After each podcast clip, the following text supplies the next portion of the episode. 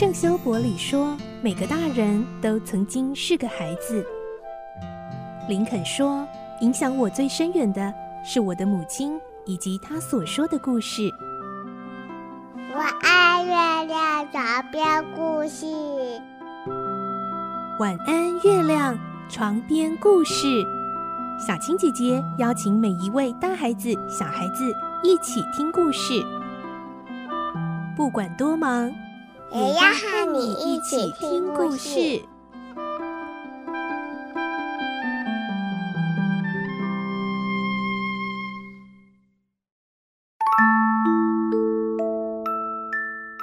晚安，欢迎你和我们一起听故事。我是小青姐姐，我们继续来听圣诞颂歌的故事。今天是第四集。马里的鬼魂阔别七年之后，竟然回来找石谷基先生，对他忏悔了自己生前最后悔的事情。马里想要劝诫他的老友石谷基先生，来听今天的故事。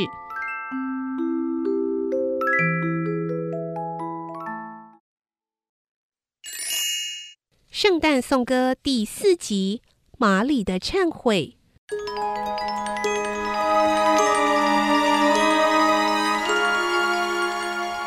在石骨鸡面前的这个鬼魂就这么坐着，石骨鸡静静地凝视他呆滞不动的眼睛片刻后，觉得自己就像火箭鬼一样狼狈。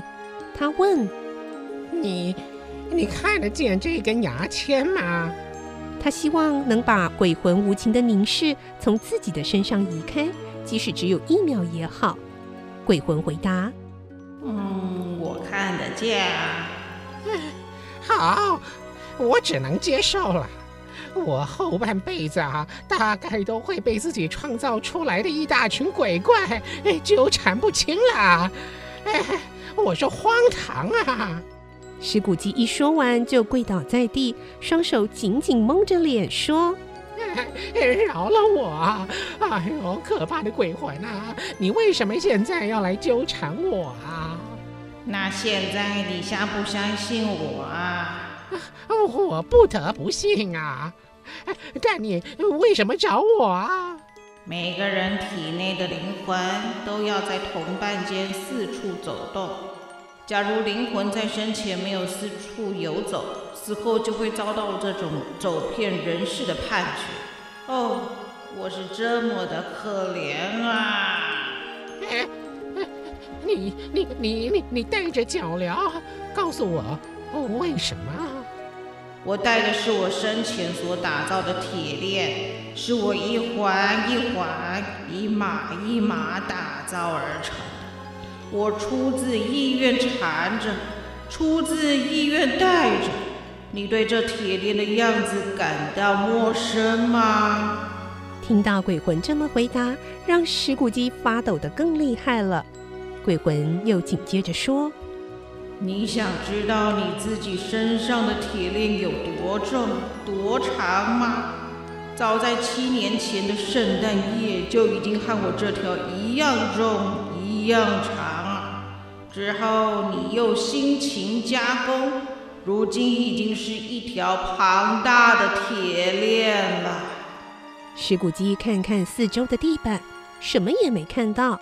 他哀求道：“ 哎，哎，雅各，老雅各，马里，你再多告诉我一点，说一些安慰我的话，雅各。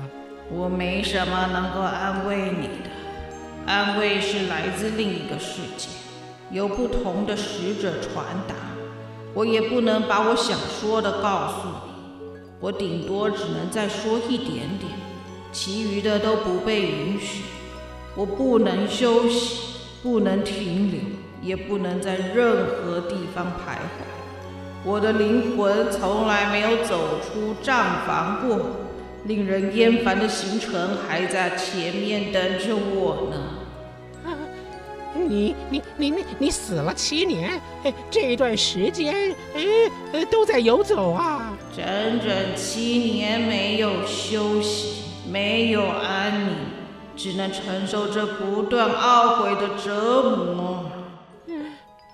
那七年来，你应该走过了不少的地方啊。哦，受到束缚、局限、铐上手链、脚链的人啊！千百年来，人们在城市时辛勤工作，然而还等不到收获，就一命呜呼了。你知不知道，每一个在自己狭窄的范围内，慈爱工作的基督徒，都会感叹在人世的生命太短暂。无法把自己的用处完全发挥出来。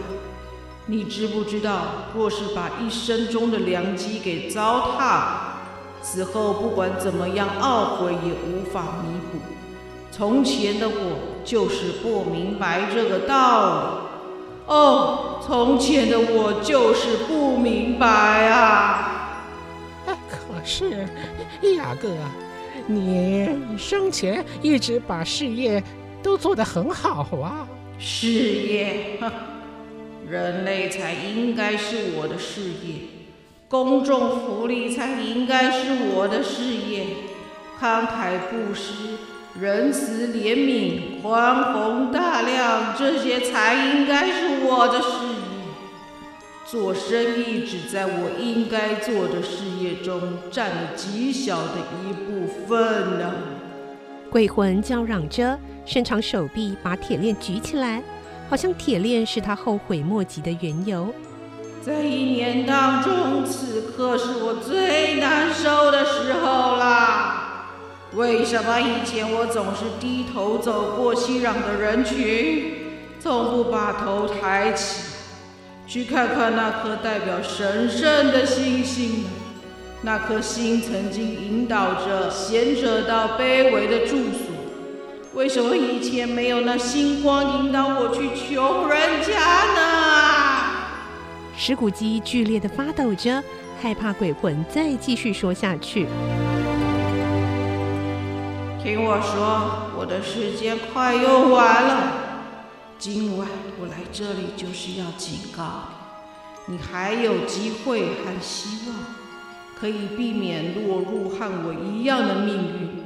这是我特别为你带来的机会和希望，还会有三个精灵来找你。哎，我我我我我想啊，我宁可不要。要是不让他们来拜访你，你就没得选择，要步上我的后尘。等着明天钟声敲响一点钟，第一位精灵就会到访了。哎哎，雅克。不能请他们一起来解决这个事吗？在后天晚上的同一时刻，等待第二个到来，第三个会在大后天晚上十二点钟的钟声停止时到来。不用期待会再看见。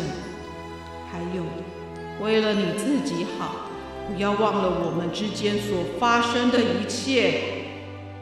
鬼魂说完这些话，就从桌子上拿起头巾，像先前一样绑在头上。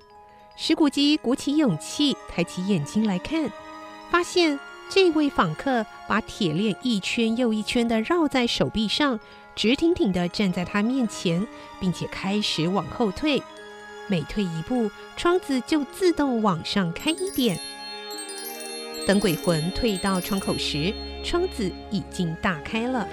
石骨鸡随着鬼魂的召唤走向前，当他们之间剩下不到两步的距离时，鬼魂举起手示意石骨鸡停下，然后他就飘出窗外，投入凄凉黑暗的夜空中。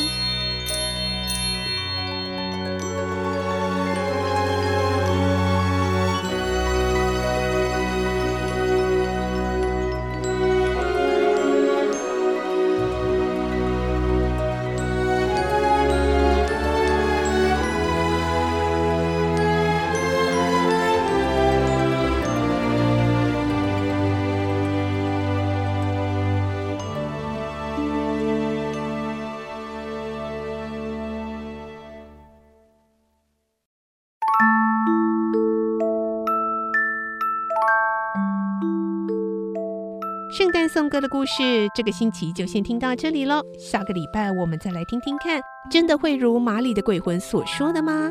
之后的夜晚会有三个精灵来造访石谷鸡先生吗？而石谷鸡先生又会因为这些精灵的造访带来什么样的改变呢？下个礼拜我们继续来听喽。我是小青姐姐，祝你有个好梦，晚安，拜拜。小朋友要睡觉了，晚安。